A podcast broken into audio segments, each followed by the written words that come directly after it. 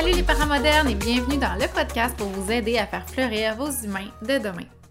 Ça vous est probablement arrivé de recevoir un commentaire ou un jugement ou un conseil non sollicité d'un de vos proches ou de votre famille immédiate, peut-être dans le genre euh, voir que tu te laisses faire. Tu vas voir rendu à l'adolescent, il va te marcher sa tête puis il va faire n'importe quoi avec toi. La mauvaise perception que la parentalité positive, bienveillante, c'est d'être un parent mou, pas de colonne, qui génère des enfants rois. C'est normal que certaines personnes puissent penser ça quand ils connaissent pas du tout l'approche. C'est normal aussi que pour certaines personnes, ce soit hyper confrontant de réaliser que leur approche ou ce qu'ils ont fait avec leurs enfants aurait pu être différent, puis que ça aurait pu avoir des impacts beaucoup plus euh, ben, différents, positifs sur leurs enfants. Essaie de dire à ta belle-mère, à ton beau-père, à ta tante, ou peut-être même à ton frère, que la façon qu'ils ont élevé leurs enfants ou qui élèvent leurs enfants, c'est pas la meilleure recette, after all, pour favoriser l'estime et le lien de confiance, mais que toi, tu as la meilleure recette. C'est un peu comme si tu disais à ta belle-mère que ta recette de sauce à spag est meilleure que la sienne. Ouch! C'est un terrain très glissant, ça, mon ami. La meilleure recette de sauce spaghetti, c'est toujours celle de la mère ou de la belle-mère.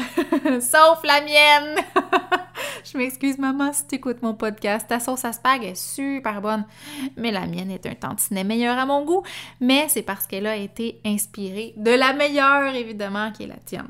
Et c'est peut-être aussi ton cas dans ta parentalité. Peut-être que tu t'es dit, ouais, moi, euh, quand j'étais enfant, j'aurais aimé ça avoir une mère qui m'écoute. J'aurais aimé ça avoir euh, une mère ou un père euh, plus ouverte, plus présent, une mère ou un père beaucoup moins dans le jugement, dans le paraître aussi. Tu sais, c'est important dans ce temps-là hein, de démontrer qu'on était donc des enfants bien élevés, qu'on avait des enfants bien élevés, que nos enfants écoutaient au doigt et à l'œil, qu'on avait de l'autorité. Et on écoutait aussi au doigt et à l'œil parce que sinon, on savait en revenant à la maison qu'on allait y goûter, qu'on allait pas avoir de dessert de la semaine, qu'on allait pas, allait pas avoir le droit de sortir ou peut-être qu'on allait avoir trois tapes ses fesses. L'approche de discipline était différente pour bien, bien, bien des enfants qui sont maintenant adultes de mon âge, à différents degrés, là. Et c'était pas par manque d'amour, hein? C'était par manque de connaissance. C'était pas par mauvaise intention, c'était parce que c'est comme ça que ça se faisait. Puis c'est encore comme ça que ça se fait pour plusieurs familles. Les études, mais oui, elles étaient là, mais c'était pas vraiment populaire à l'époque d'écouter la science. Puis encore aujourd'hui, il y a plusieurs parents qui vont être plus dans une approche de je vais faire comme mes parents parce que moi j'ai pas si mal véré que ça, puis c'est tout ce que je connais finalement. Donc ça se peut que pour ces, ces personnes-là de ton entourage, que ce soit très difficile d'avoir un dialogue avec eux pour leur expliquer ou pour essayer de les ouvrir à une approche qui est différente. Une approche qui est basée premièrement sur des tonnes de recherches, sur le développement du cerveau, ni plus ni moins, mais une approche qui est différente et, différente et qui dit tout ou presque tout le contraire de ce que eux ils ont fait ou ce qu'ils font en ce moment. C'est extrêmement confrontant, d'accepter que finalement on aurait pu faire mieux, qu'on aurait pu, euh, ou, même encore aujourd'hui, tu sais, chez les parents qui ont notre âge, qu'on pourrait changer pour faire mieux. Mieux dans ma perception à moi, évidemment. Mieux dans ta perception à toi aussi peut-être. Mais peut-être que pour eux, pour les autres, c'est pas mieux. Puis qu'on trouve pas ensemble de terrain d'entente. Puis l'idée de ce podcast-là, c'est pas de t'aider à convertir tes amis, hein, je suis toujours bien pas mais de t'aider à expliquer puis à enseigner aux autres ton approche de parentalité dans le respect de leur rythme, sans les brusquer, dans l'optique surtout où ces personnes-là s'occupent aussi de tes enfants occasionnellement, ou si il y a des interactions prolongées avec toi puis tes enfants et que tu souhaites évidemment qu'ils te comprennent un peu mieux, qu'ils comprennent un peu mieux ce que tu fais, surtout si c'est, mettons, tes parents ou tes beaux-parents qui gardent tes enfants. Cela dit, c'est pas tout le monde qui va être confronté, c'est pas tout le monde qui va avoir des fortes réactions. Il y a plein, plein, plein, plein de gens de plus en plus, même nos parents, euh, même nos grands-parents qui sont très ouverts, très à l'écoute et qui veulent faire mieux. Euh, mais il y a d'autres parents chez qui, d'autres parents, d'autres gens en général, chez qui euh, l'orgueil ou peu importe, là, ça va être très difficile à recevoir et très confrontant, puis c'est un endroit où ils ne veulent pas aller. Et comme je l'ai dit, c'est important aussi de respecter ce rythme-là. Alors, comment on fait pour ouvrir le dialogue avec nos proches? Comment on fait pour leur montrer différent? Comment on fait pour leur enseigner notre approche sans les mettre à dos, sans leur manquer de respect? C'est vraiment pas ça le but. Euh, comment on fait juste pour semer des petites graines finalement chez l'autre, pour encourager à ce qu'il y ait des interventions différentes avec nos enfants? Mon Dieu, je pense que c'était la plus longue intro ever, mais c'est le sujet d'aujourd'hui.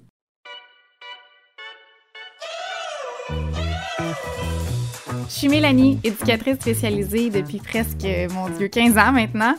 Et je suis aussi maman deux fois. Puis mon troisième bébé, ben, c'est Wikid, la plateforme éducative conçue pour accompagner les parents modernes. Les parents modernes, c'est vous, ça. Ma mission, c'est de rendre votre quotidien plus simple, plus doux, plus fun dans les moments où ça va moins bien, puis ben, quand ça va bien aussi. Mon podcast, c'est la référence parentale quand vous avez besoin d'être rassuré, rassurez que vous êtes normal, que vous n'êtes pas seul, puis que vos enfants, ben, sont pas brisés. C'est la référence quand vous avez envie de comprendre de quoi votre enfant a besoin. Parce qu'ici, je réponds à vos questions et je vous donne des tonnes de pistes de réflexion et des stratégies d'intervention claires et simples qui vont vous faire du bien, pas juste à vous, à vos enfants aussi. Si mon podcast ou mes formations en ligne aident un seul parent à se sentir plus outillé, plus épanoui ou plus en confiance, ben pour moi, ce sera mission accomplie. Puis si vous avez envie de contribuer puis de donner au suivant vous aussi, mais ben partagez les podcasts avec vos amis, avec vos proches ou avec votre communauté si vous aimez ce podcast-là, si vous avez envie de me donner un petit boost d'énergie, ben allez me donner une petite évaluation sur iTunes ou écrivez-moi un petit message. Ça me fait vraiment toujours plaisir de vous lire. Bonne écoute! On va faire un petit jeu de rôle. Mettons que toi, tu es un chef connu. On va dire le chef Gordon Ramsay. Tu sais, lui qui a l'air d'avoir un pas pire caractère et un très gros orgueil. Donc, t'es Gordon Ramsay dans ta cuisine de grand chef. Et à un moment donné ton sous-chef René Boyardi te dit ben non c'est pas pantoute comme ça qu'on fait une panna cotta. T'as pas la bonne technique du tout. Il faut plier le mélange pas le fouetter comment tu penses que le chef Gordon Ramsay toi tu réagis à ce moment-là? Bon, moi, si j'étais Ramsey, je sacrerais mon mélange de panna cotta en pleine face de René Boyardi, puis je lui dirais de sacrer son camp tout de suite avant que j'y pète la gueule. c'est peut-être une comparaison un peu extrême, évidemment, c'est pour rire, là, mais c'est vraiment pour bien t'illustrer ce que ça peut faire comme feeling euh, de se faire confronter sur quelque chose qu'on fait qu'on a toujours fait, qu'on a toujours, l'a toujours fait en pensant que c'était la bonne chose. Si je prends un exemple qui est un peu plus proche de toi, euh, attends, j'ai un exemple qui me pop en tête. Je sais pas si tu suis une influenceuse euh, récemment. Euh, le nom de la personne n'est pas trop important. Peut-être que si tu as su, tu vas savoir de qui je parle. Elle a fait une story récemment avec son bébé qui était un peu détaché dans sa coquille. Et là, il y a des personnes qui lui ont écrit, très classique, pour lui dire Hé euh, petit pelaille, tu devrais faire attention à comment tu attaches ton, ton, bébé dans ta coquille parce qu'il n'est pas assez serré comme ça, c'est dangereux. Et comme n'importe quelle personne qui reçoit 100, peut-être 1000 messages comme ça dans l'espace d'une heure, ben moi aussi je serais un petit peu à cran, hein? c'est une maman, elle sait ce qu'elle fait, right? Elle savait par contre que ça venait d'une très bonne intention. Les gens veulent aider et on comprend tout ça. Moi aussi, des fois, je reçois des messages comme ça, puis je comprends que ça vient d'une place de bienveillance, que ça vient, que c'est super bien intentionné. Les gens veulent aider, ils veulent prévenir un accident, right? C'est important. Mais elle, elle a fait comme à peu près n'importe quelle personne aurait réagi elle a réagi un peu à la défensive en disant Yo, euh, je sais comment m'occuper de mes enfants, c'est pas nécessaire de tous m'écrire, on est dans un magasin, on n'est pas en voiture, j'ai détaché mon enfant pour qu'il soit plus confortable, mon bébé pour qu'il soit plus confortable. Et j'aurais fait probablement la même chose, t'aurais fait la même chose, et j'aurais certainement eu la réaction un peu défensive, dans ma tête du moins, de Hey, euh, je sais ce que je fais, pas besoin de me dire comment le faire. Sauf que dans toute cette histoire-là, après avoir reçu des centaines, des milliers de messages et après avoir été faire ses propres recherches, elle a réalisé que les gens essayaient de lui dire que même laisser son bébé dans sa coquille détachée dans un contexte où on n'est pas dans la voiture peut causer de l'asphyxie par compression des voies respiratoires et que oui, il y a un danger même si on est au magasin. Moi aussi, pour être bien honnête, je l'ai appris ce soir-là. Tout ça pour dire que parfois, La façon dont on tente de faire passer un message, ça ne fonctionne juste pas. C'est juste pas une bonne façon parce que c'est beaucoup trop confrontant pour l'autre personne. Même si ça part d'une place d'amour, même si c'est bienveillant, même si c'est bien intentionné. Tout est dans la façon de faire passer le dit message. Fait que ça se peut que si un soir, tu es, chez ta belle-mère Ginette, puis que ton enfant, il a une grosse émotion, ça se peut que tu entendes Ginette dire Oh là là, c'est pas beau quand t'es fâché comme ça, tu devrais pas faire ça.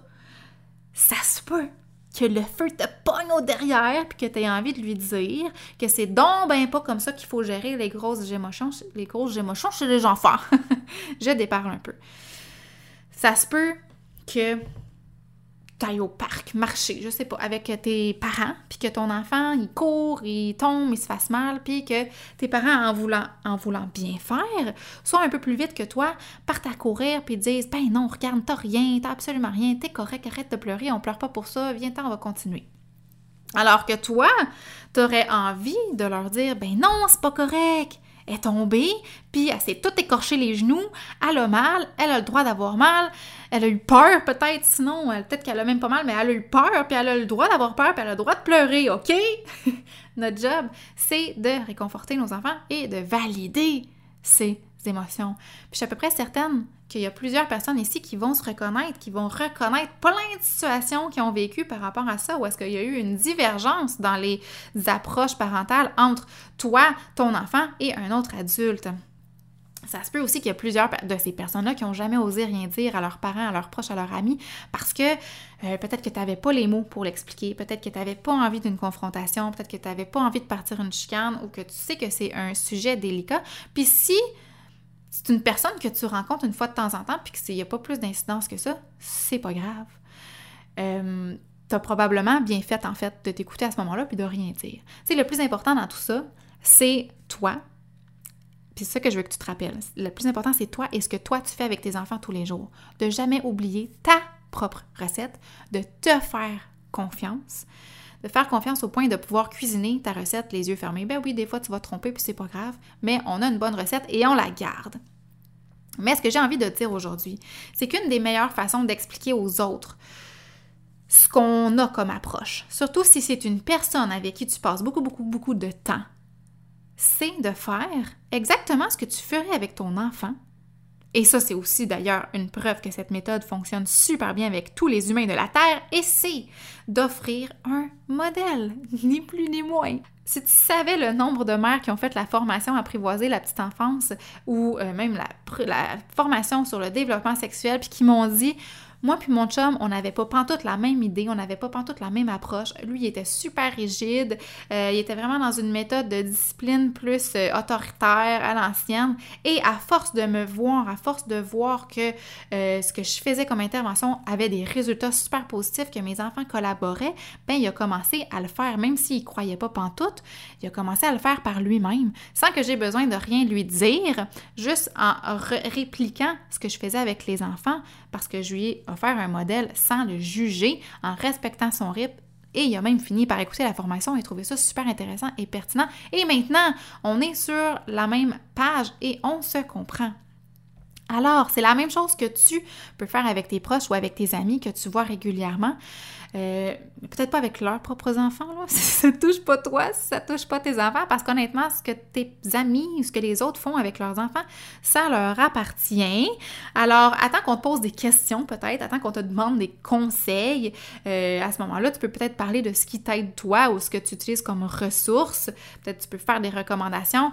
Parce qu'à l'inverse, si ton ami te demande pas des conseils, tu sais qu'est-ce que ça fait quand on te donne des conseils non sollicités. On veut pas faire vivre ça. C'est un peu comme, tu sais, sais le feeling que ça fait quand on te colle dans le cul en auto. Fait pourquoi tu le fais après si ça te fait suer? Fais-le pas. C'est un peu la même affaire. Ça pourrait donner l'impression à ton ami que tu la juges et ça risque de créer une fermeture, puis c'est pas ça qu'on veut faire. Donc, faut jamais oublier que tout ça doit se passer dans le respect, dans le respect de l'autre, dans le respect de son rythme. C'est super important. Il y a des gens qui vont embarquer super vite, il y a d'autres chez qui ça va demander un peu plus de temps et c'est correct. Donc, offrir un modèle avec nos proches, avec nos amis, ça pourrait ressembler à ça. Exemple, tu es avec ta mère, ton enfant tombe, pour reprendre cet exemple-là, puis il se fait mal. Fait ta mère dit quelque chose comme Ben non, regarde, t'as absolument rien, t'es correct, arrête de pleurer, on pleure pas pour ça. Alors, tu dis rien à ta mère. On n'est pas dans le but de faire des reproches ou de lui, exprimer, lui expliquer, enseigner comment faire mieux. C'est une mère, elle aussi, elle t'a eu avant. Alors, tu laisses ta mère dire qu'est-ce qu'elle a à dire et ensuite, tu fais ce que toi, tu ferais si ta mère n'était pas là. Tu te places à sa hauteur, tu prends ton enfant dans tes bras s'il y a de la peine, s'il y en a besoin. Sinon, tu peux juste valider et dire tu courais vite puis t'es tombé, t'as eu peur. Est-ce que tu t'es fait mal? Ah, sur ton genou, oh là là, tu veux sur ton genou, oh là tu veux me montrer? Oh fiou! Ton pantalon il a protégé ton genou, mais c'est pas le fun de tomber, hein? Je te comprends. Moi non plus, j'aime pas ça. Et on laisse l'enfant vivre son émotion, vivre ce qu'il a à vivre s'il y a lieu, sans le brusquer, puis après ça, on continue à faire nos petites affaires. Alors, tu viens de réconforter ton enfant, lui apporter tout l'amour et la sécurité dont il, il avait besoin. Tu viens de lui donner l'espace sécuritaire pour vivre son émotion s'il y a lieu. Et tu viens d'offrir un modèle à la personne avec qui tu te trouves qui peut-être va rien dire sur le coup, mais qui aura très certainement le temps d'y réfléchir et qui sera probablement plus empathique la prochaine fois. Puis si c'est pas la prochaine fois, mais peut-être la fois d'après ou l'autre d'après, parce que des fois, on se rappelle, ça prend du temps. Autre exemple, tu es chez tes beaux-parents et là, euh, ta fille frappe sa sœur. Fait que ton beau-père dit Wow, on tape pas comme ça, va t'asseoir ici un peu pour réfléchir. Alors toi, tu peux te placer en retrait avec ton enfant pour lui offrir un time in. Oh, t'étais très en colère que ta soeur ait pris ta pelle, puis ton corps a eu envie de taper. T'as le droit d'être en colère, mais je peux pas te laisser taper. On va retourner jouer, je vais rester près de toi pour t'aider. Comme ça, si tu es en colère, je vais pouvoir t'aider à t'arrêter à temps. Fait qu'en gros, on fait comme si l'intervention d'avant qu'on trouve inadéquate ou qui ne correspond pas à nos valeurs et à nos croyances, on fait comme si cette, cette intervention-là n'avait jamais existé. Et you do you.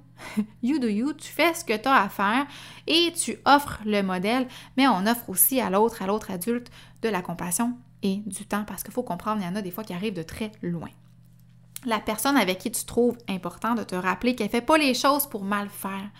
Parfois aussi, les gens interviennent à notre place parce qu'ils sentent qu'ils doivent rapidement réparer la situation. Il faut rapidement réparer notre enfant, il faut rapidement réparer la peine. Ils se sentent inconfortables, euh, ils ont l'impression que la situation est hors de contrôle et donc ils interviennent rapidement avant toi. Toi, tu as, peut-être fait ce petit bout de chemin-là où tu es plus à l'aise, tu es plus confortable avec les grosses émotions, où tu prends peut-être un peu plus de temps pour observer ton enfant avant d'intervenir. Oublie pas que tu as eu le temps de t'acclimater à ta nouvelle approche, puis que l'autre personne en avant de toi, ben elle aussi elle a besoin de temps. Certaines personnes vont peut-être même jamais adhérer à ce genre d'approche-là parce que c'est trop confrontant. Ça fait trop mal de reconnaître, de comprendre que peut-être la façon euh, qu'elle a faite jusqu'à maintenant avec ses enfants n'était ben, pas assez parfaite, puis le déni va être plus facile à ce moment-là. Il y a des gens comme ça. C'est correct, on peut rien y faire. L'important pour toi et tes enfants, c'est qu'ils sachent qu'avec toi, c'est un endroit sécuritaire, rassurant, une place où ils peuvent être eux-mêmes, une place où ils peuvent s'exprimer librement, où ils peuvent exprimer leurs émotions et où ils peuvent se confier, une place d'amour et de connexion très solide et de te faire confiance. On est de plus en plus présent dans ce mouvement-là, c'est pas un mouvement, mais dans cette approche-là, où est-ce qu'on veut offrir de l'amour, de la compassion, du respect. Et ce que tu fais, tu le fais à ta façon et tu le fais très bien. Il faut que tu te fasses confiance. Oui, il y a toujours des gens qui vont te juger, qui vont critiquer ce que, tu fais, qui vont avoir une opinion sur tout, même si tu ne l'as pas demandé. Laisse-les glisser sur toi. Laisse pas ça t'affecter. Parce que tu sais, dans le fond, que ce que tu fais, tu le fais bien. Et l'important, dans tout ça, c'est d'offrir à Gordon Ramsay une nouvelle technique de panna cotta en se mettant à côté de lui, en pliant le mélange plutôt qu'en le fouettant. Puis peut-être qu'il va rien dire sur le coup, mais à force de répéter, répéter, répéter, puis de te voir le faire, de te voir plier le mélange au lieu de le fouetter, ben il risque un jour d'essayer ta technique puis de réaliser qu'en plus de, de marcher, ben maudit que ça fait du bien parce que c'est pas mal plus simple puis que ça fait une panna cotta pas mal plus légère et agréable en bouche. Tourlou les amis,